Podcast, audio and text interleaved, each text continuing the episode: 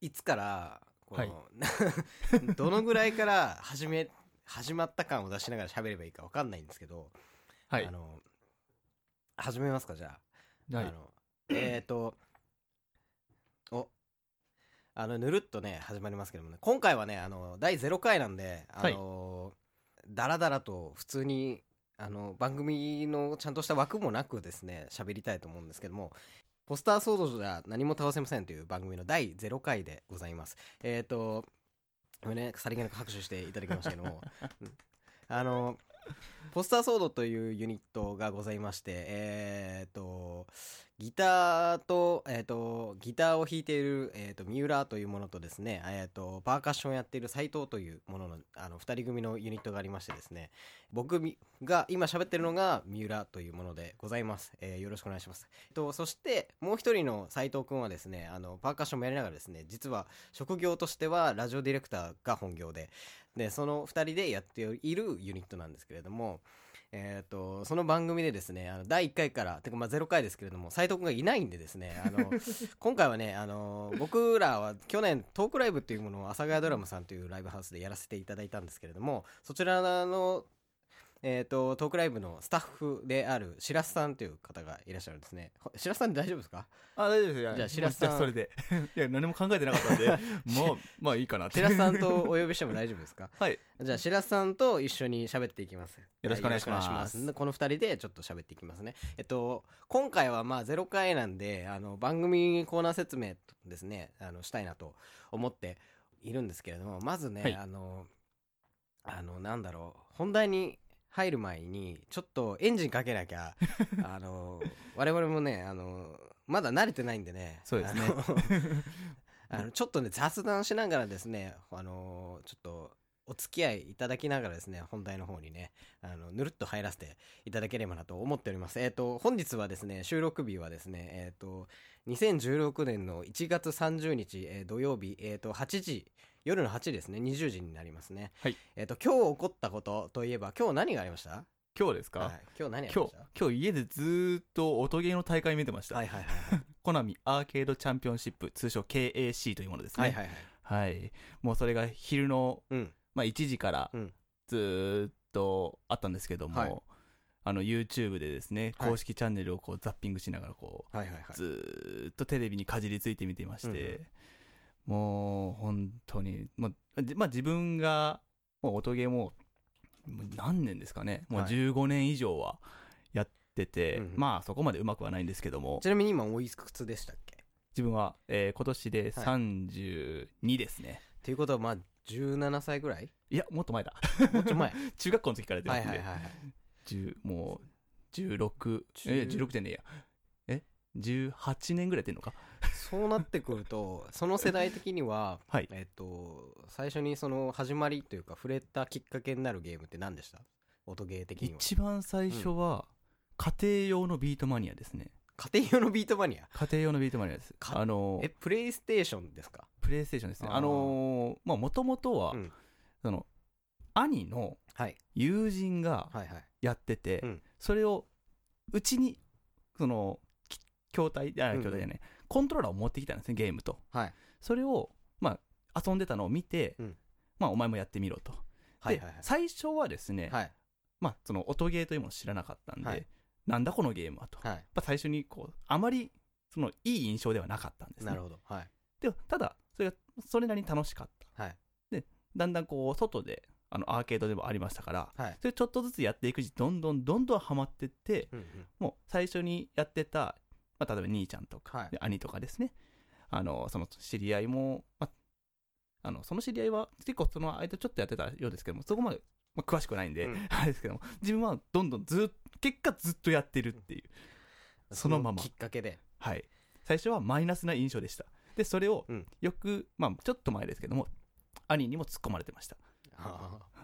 いそうなんだそういう感じだリアクションだったのにがっつりハマっとるやんけとそうそうそうそうなるほどなるほどはいビートマニアのあれプレイステーション2のやつは見たことあるけどプレステ自体からちゃんとそのなんだろうその専用コントローラーみたいなのあったんですねありましたね通称うん5剣っていうものですね、はいまはいはいあ、あれは結構さお皿がうん重いうんうんうん印象でしたね、そうねゲあのー音ゲーのねあのー専門のその何専用コントローラーの話しだすと面白いかもしれないです ね歴史というかもうものがいろいろありすぎてそうですねなんで一番最近というか最近じゃないかもしれないけどなんでこれ出したのって思ったのは、はい初音ミクプロジェクトディーバの専用の、あのあのちょっと高くてめちゃくちゃでかいやつ 専門のトローラーですねあれは、実は、うん今非常に欲しいあコントローラーなんですね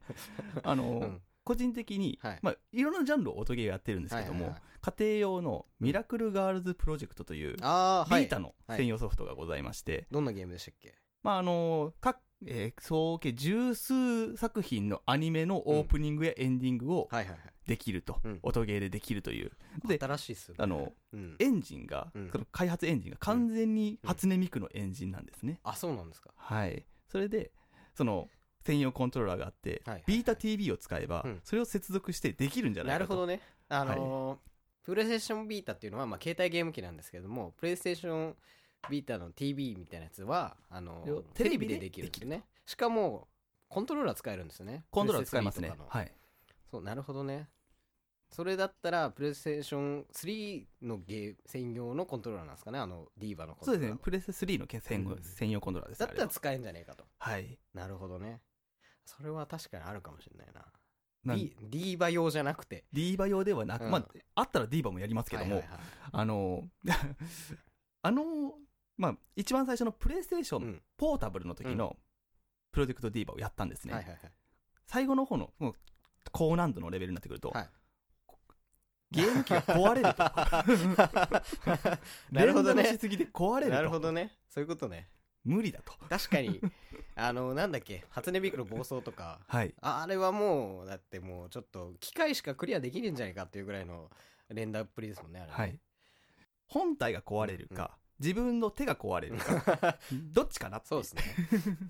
ていうものだったのでしかも、プレイステーションポータブルといえばね、あの、初期不良で有名ですからね。はい四角ボタン下手したら埋まる可能性ありますからね。はい初期不良のやつだった ら。ねそうですね。なるほどね。それをちょっと狙いつつ、ちょっとお金貯めなきゃな他にもいろいろ欲しいものあるけどみたいなはいはいはい。音ゲーもいろいろあんな、もう。はいなんかブレそのなんで僕がそのディーバの専用コントローラーなんでこれ出したのって思ったのは、はいあのー音ゲーって何が売りかっていうと個人的に思ってるのは、はいゲームのタイトルによってはあのコンソールが別じゃないですか、はいつまりあのコントローラーが別というか、うんあの指糸だったら、まあ、目の前の画面を16そのパネルを16パネルを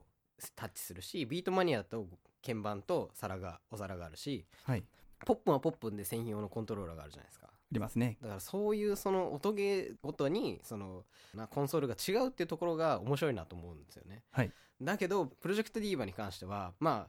あれですよね普通のコントローラーというか、ゲーム機 のコントローラーでできるようになってますもんね。きちんとねでかいやつですねそうなんですね。普通のでかいコントローラーですよね押せるね。 なんだったら、あのアーケードのうん初音ミクだったら4ボタンですから、あボタン増えてるかな。なみたいなそっかそっかそうなんだ。十字キーが増えてるってこと十字キー増えてますからなねるほどね。そういうことか。あれってはいはいはいはい。あそっかそう なんだ。別ゲームですねそうですよね。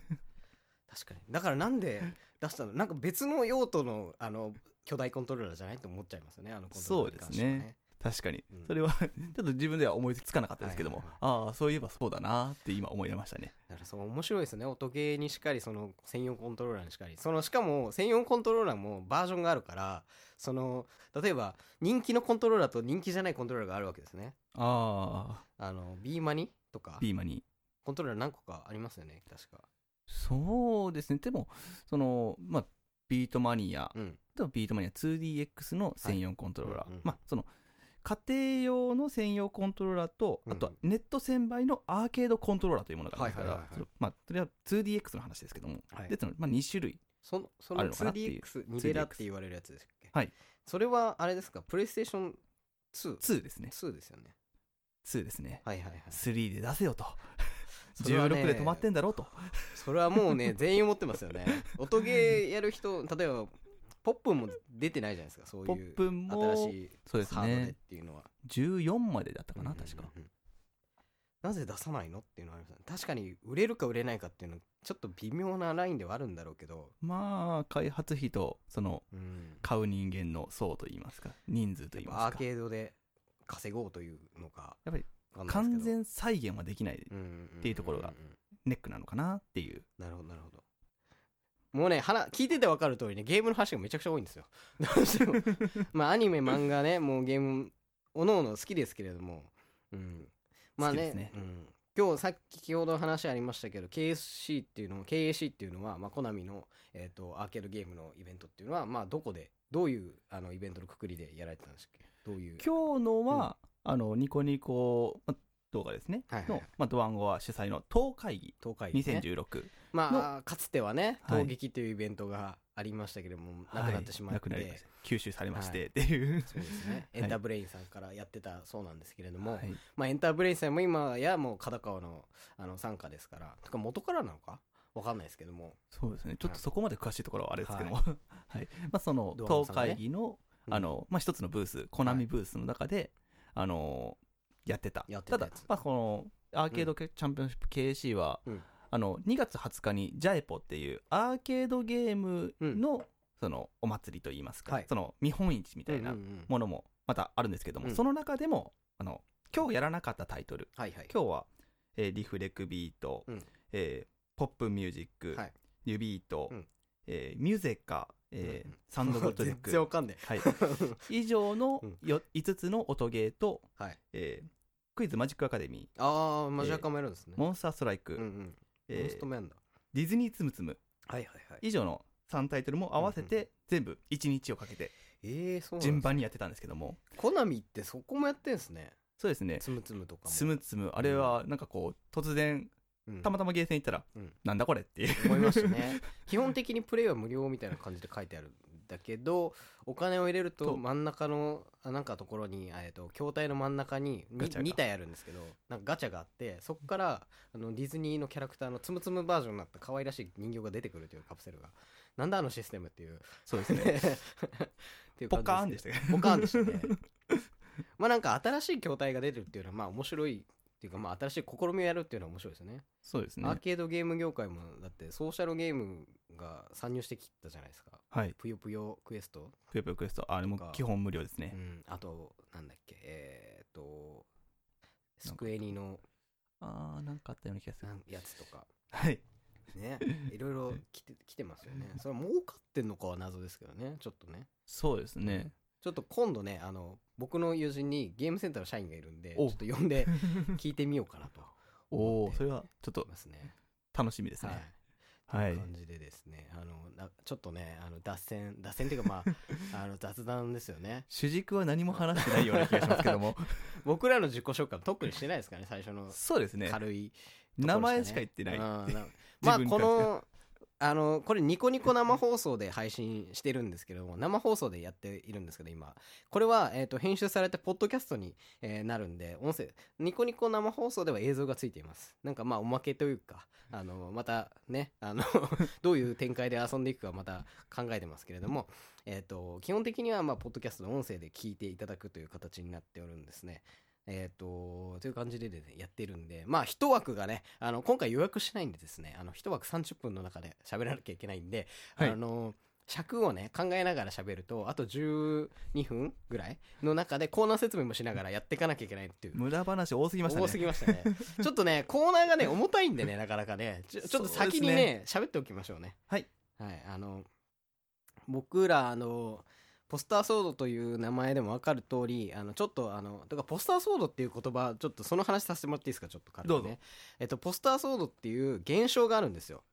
ポスターソードっていう現象。あの現象。これが意外となんだろうな分かってる人と分かってない人がいてあのなんだろうこのポスター騒動っていう言葉は結構有名な現象だと思ってたんですけど、そうですね。あの意外と認知があるとことないとこがあってその境目が全然まだ分かってないんですけど、はい。そのなんだろうな自分がオタクだと自負してる方にはきっと伝わるであろうと思ってたんです。はい。だけど伝わらない人が結構いてはい。なんでだろうなっていうのここはちょっとまだ解けてないやつなんですけど説明するとポスターソードっていうのは、まあ、CD ショップとか、まあ、エロゲショップとかに行った時にあの CD 特典でいたもらえるそのポスターっていうのがあるあったりするじゃないですか。はい、ありますね。それをあのなんだろうなリュックに刺してる人のことというか、はい。まあ、あのガンダムのねあのビームサーベルみたいに見えるとはい。いうところからなのか、まあ、ポスター騒動とその現象を呼ぶと。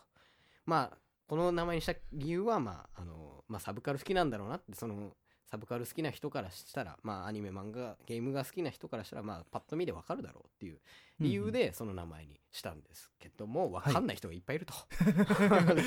そうですね。そうなんです。ちなみにポスターソードって今、あのね、パソコン目の前にあるんで検索してみますね。はい。何が出るんだろうっていう、これね、あの検索に何が引っかかるか。引っかかる。ポスターソードでポすスタねー。ソードだね。自分も、そのポスターソード、その、はいかそのランドセルとかさはいはいはいはい刺しているもの。自分もビームサーベルって思ってましたから、はいはいはい。まあ、その単純にガンダムうんうのん関係で、そのビームサーベルっていうだけでうんうん、結構後になってポスターソードというはい、そのうん名前現、象現象ということうんで知知ったのでそう、ですよね。はい多分どっかからね、いきなり来たんだと思うんですよ、この現象って。そう名です称ねが。ね。なんだろうなコミックパーティーとかなんかそういうなんかこうなんだろうどうオタクっていうものを目指してんで見てるような漫画みたいなうんあの一歩引きで見てそのコミケとかそういうのを描き出した、あの漫画とかができた時になんかそういうのがなんだろう言葉として出てきたのかなというかまあキャラクターとしてやっぱポスター騒動をしてるキャラクターが多分たくさん出てくるアニメとかそうい漫った画作品です作ね。品が出てきてから、まあそういうのがまあ出てきたんじゃないかなって勝手に思ってるんですけどでポスター騒動検索してみた結果何が出るかというと、まあ、ピクシブのポスター騒動っていうイラストとか、はあとはあのポスター騒動って何が引っかかるかってあのソードアートオンラインのポスターが絶対引っかかってくるんですね。 なんでです かね。わかるわかります よ単語としてははい入ってますよ、その中に。はあはあはあはあポスターとソードっていうところ、はいはいはいなんかね、ソードアートオンラインがのポスターが絶対出てきちゃうっていうね、なまあ、そんぐらいね、認知があるんだかないんだか分かんない言葉っていうのがね、はいはいあるんですね、僕らのユニット名。いいですねうん、まあまあ、これからということですね。はい。その余計 なことしか喋って頑張りなまいし。ょう。はい、さあ十分、えっ、と、8分。はい。はい、この中でなんとか説明したいなと思うんですけれども、えーコーナーですね。はい。もう1個しか決まってないです。あの、来週本番なのにかかわらず、第1回にもかかわらずね、1個しか決まってないです、まだ一。個。はいそ。れが重い。重い重いんですこ れけなかなかね大変大変なの、です ね。うん聞いてても大変です。大変ですよこれやるのなかなかねこれ大変あのえーっとちょっとねタイトル名は変わるかもしれないんですけどえーっと発表しますねはいえー僕らのロボットアカデミア」っていうコーナーが始まりますえーっとコーナー趣旨としましてはですねえーっと生まれてこの方僕あの三浦ですねはロボットを通らずに生きてきたんですねロボットアニメですね作品ゲームにしかりロボットというものに全く触れずに、あのー過ごしてきたんですよえー、とその三浦をですねロボットオタクにしてしまおうというコーナーなんですね。えー壮大ですね。壮。大ですね はい。これどういう手段でやるのかと、はい。なかなかね、あのーロボットアニメめちゃくちゃありますから、ありますね。そ今からふ一個一個触れていくのが大変じゃないかということですね。もう、無数にありま無す数からにね。ありますもかうらね。もう終わんねえんじゃないかっていうコーナーですけども、えっと、コーナー概要としては、もうアカデミアと言ってる通りですね、まあ、どっかのさ、ね、聞いたことあるような名前でしたけどもね、はい。あの、学校という体です。学校という体です。僕は学校生徒ですね。はい。学校という体でですね、まずね、あの、作品をくじで決めます。えっ、と、そして次回放送までに予習してきます。まあ、つまり見てくると。はいアニメ作品を。で、その、その次の週に、えー試験、まあ、かクイズに挑戦するわけです。で、挑戦し失敗すると、まあ、ペナルティがあるよと。この、まずね、あの、作品によってはめちゃくちゃ長いわけですよ、ロボットアニメって。そうですね。見るだけである種のペナルティーなのにもかかわら ずクイズに失敗したら、まあ、試験に失敗したらあのペナルティーがあるとまあなこれが何なのかねまだ決めかね てないんでなまあちょっと。ね、おいおいと自主おいおいとあの期待していただいてというねこの試験後にね、まああのまあ、解説コーナーですね掘り下げコーナーというか、まあ、授業というかねあの先生サイドというのが僕は生徒ですけれどもそのロボアニメ好きなあの方をねあのきに来ていただいてですね、あのちょっと掘り下げていただくと僕に教えていただくと分かりやすいようにはいということでですねでそれで掘り下げコーナーが終わった後にまたくじ引きをし、えー次の作品次回の作品を決定し、まあ、軽くまあね予習というか、まあ、こういうところに気をつけるともっと面白く見れるよとかこういうさ世界観だよっていうのを軽くね解説してもらって次回にえーあの備えるという形になっております、はいそういう感じのコーナーなんですけどもまあ挑戦企画ですね挑戦ですねただもう壮大な壮大 なねあのーもうまあロボットに僕本当に触れてこなかったんではい僕こよ今年27なんですけど、はい世代的にはガンダムシードあのーガ世ンダ代ムなシんでーすよドねガンダムシードが中学生ぐらいの頃おーでそうですね僕のその世代的にはもう結構ガンダムシード見てる人多くてはいでクラスでもロボット好きなまあロボット好きじゃない人たちもガンダムウォーっていうカードゲームをやってたんですよああーありましたありましたでその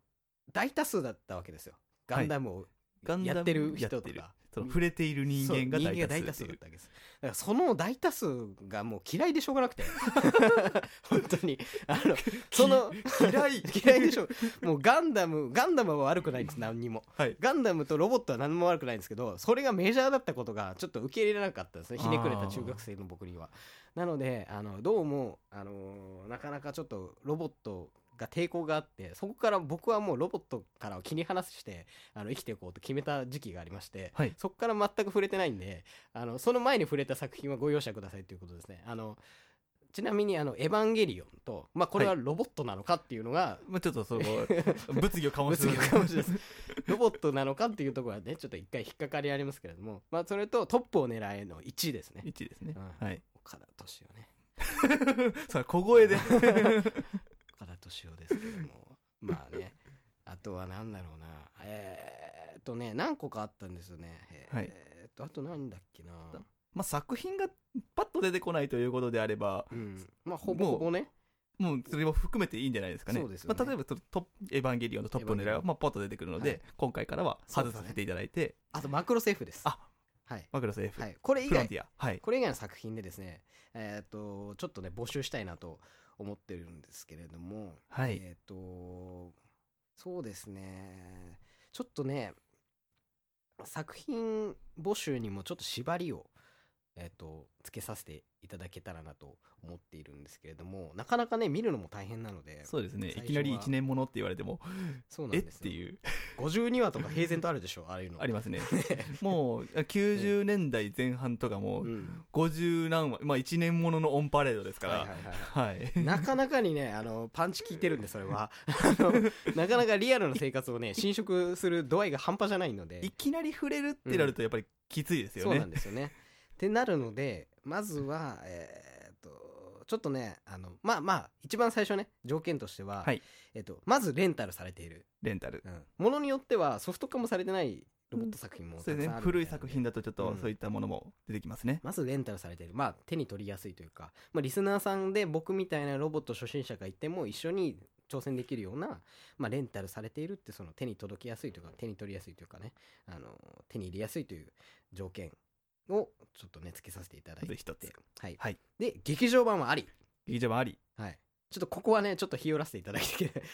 たいところですね、まあ、例えばグレン・ラガンだったらグレン編・ラガン編とか、そうですねあのゼータの3部作とかそういまったあそうところですね,、そういうのでちょっとちょっとねあのファンの方からしたらちょっと物足りないなというところもあるかもしれないですけどまあ最初はねちょっとご勘弁いただければなと思います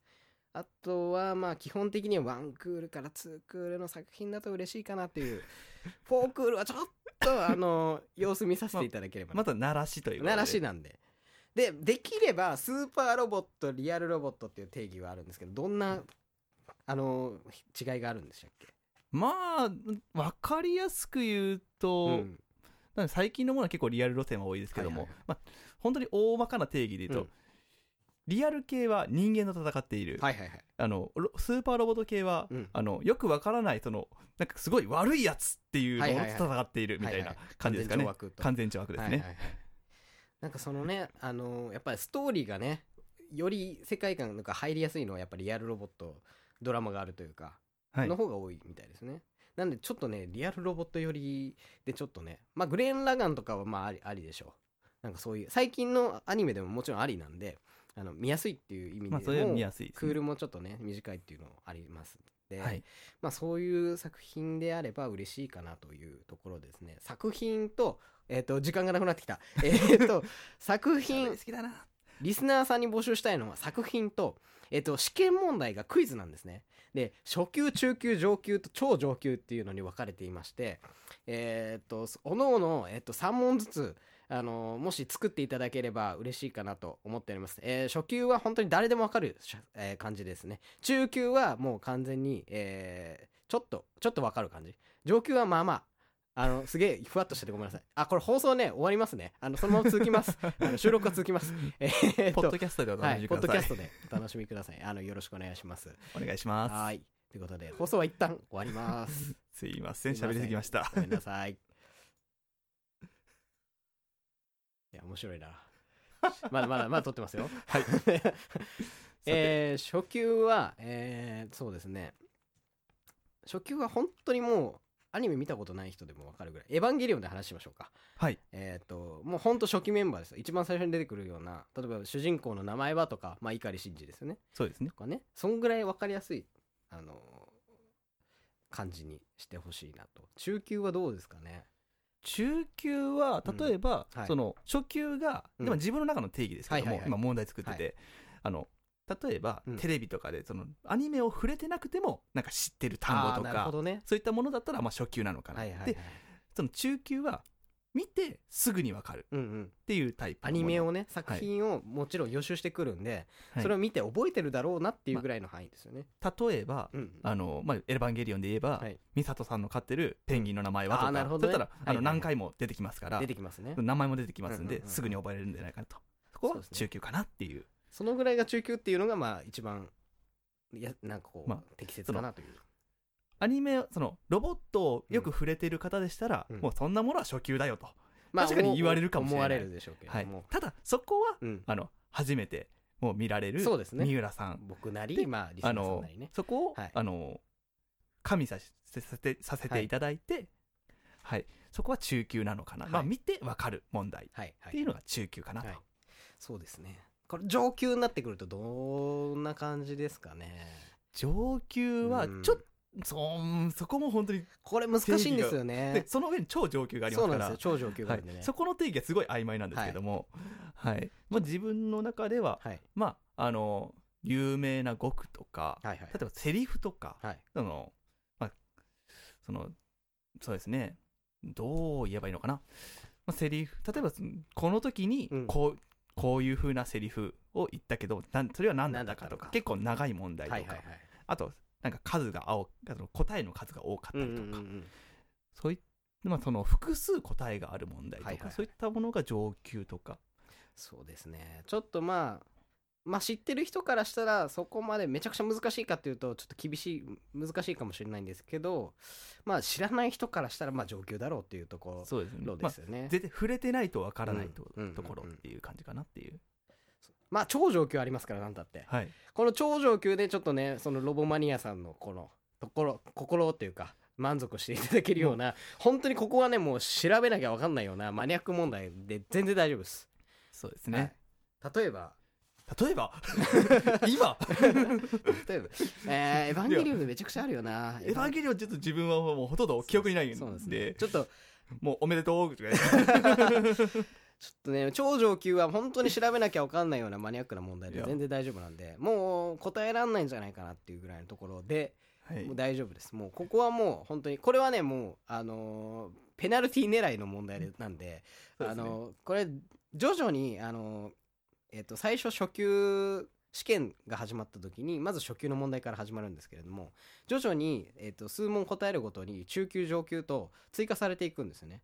つまりくじ引きで試験が試験問題が決まってしまうので、まあ、これちょっとどんどんどんどんこう答えていくことにあの難易度が上がってくる危険性というかリスクが増えてくるんですけれどもそこに超上級が混ざってそれを引いた場合も間違いなく赤点 取っちゃうわけですねだからその赤点狙いの問題で全然大丈夫なんでただただまあ、その全部ずーっと弾くのがちょ、はい初級とか中級ばっかりだったらちょっと面白くないかなそうなんっですてねは思いますけども、そうはいちょっとそこのバランス調整もバランしスなががらちょっでとすあれねですねちょっとやらせていただければなと思っておりますということでですね、まあ、試験はクイズだという感じなんでですねあのリスナーさんに募集する要項としてはあの試験問題と,、えっと作品あとは、えっとおすすめしてするそのなんだろうおすすめ理由レコメンド理由みたいなところですねどういう、えーところが、まあ、見どころでおお面白いよとロボ初級の人でも、まあ、ここに注目すると、まあ、楽しいんじゃないかというところと、まあ、あとなんかこういうなんだろうな参考この、まあ、学校という体ですから、まあ、試験に対しても参考書というか参考グッズというか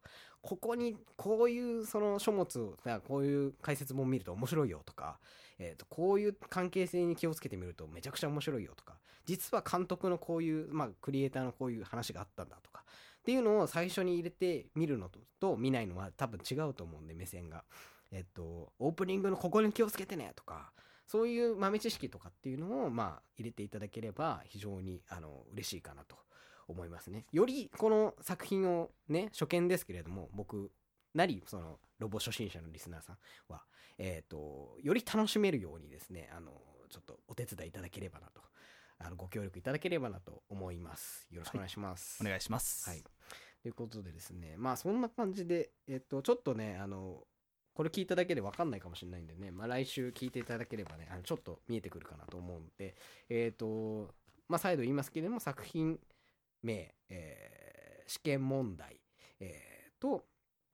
えーそうですね、あの、おすすめ理由と、 まあちょっと多いんで申し訳ないですけども、まあ参考グッズと、どこに注目したら面白いよと。これね、あの、一番このコーナー何が難しいって、はいあの、あれですよね、試験の後にある解説コーナーですね。解説コーナーですねこれは先生のあの、 手腕 手腕が問われますね問われますからね。まあまあまあ、ちょっとね、あの、どうなっていくかは、ちょっとお湯やりながらね、ちょっとね、決まっていくと思うんですけれども、まずはい一番最初、第1回目で見る作品が決まりました。はい。はい。えー機動戦士ガンダム、えーですね。です ね何にもついてなかった。でかつ、 うん劇場版の3部作そうです3部作全部ですよね全部です。全部ですね全部です。えーそのガンダム1 1、と2、まあ3いですね。えー愛戦士編と、はい。巡り合い空編そうです以。上です機動戦士ガンダムです。はいえーまあ、いわゆるファーストですね。ファーストですまねあその劇場版これを見てあの試験問題に答えたいと思っております、はいまず一番最初ここをね、あのー見ておかおけばあの宇宙世紀ものが一気にいけるっていうあのけるということでですね あのーまずここをねあの本当はねあのー後々に置いときたかったけれども一番最初に見せ見させていただくということでですね、かつ、はいねいきなり劇場版でそうなんそでのすテレビシリーズではないところがもうミソですねそうなんですよねちょっとね申し訳ないあのテレビシリーズ 長いんですよね43話ですそうなんですよなんでなかなかちょっとね見れる時間のねあのーちょっと省略させていただくというところですねまあ、まずはこうまずはねロボットに 触れというてところ慣れるとそうです、ねはいちょっとねいきなりねなかなか古い作品ですけどまあもうここ名作と言われるからまあ面白いんでしょまあ面白いでし ょまあ面白いでしょ僕知らないけどもロボットを全くということでですねまあファーストガンダムということでですねあのーもしよければよろしければなんかあのーねあのーこのえっと解説がね不安なんで解説コーナー不安なんでこうこうこういう解説解説できる方いれば解説メールなとかあの送っていただければ本当に嬉しいですよろしくお願いします、あと問題もですね問題もですはいね、問題まあも作ってはいますけども、 はい はい送っていただければあのー嬉しいかなと思っておりますよろしくお願いしますよろしくお願いいたします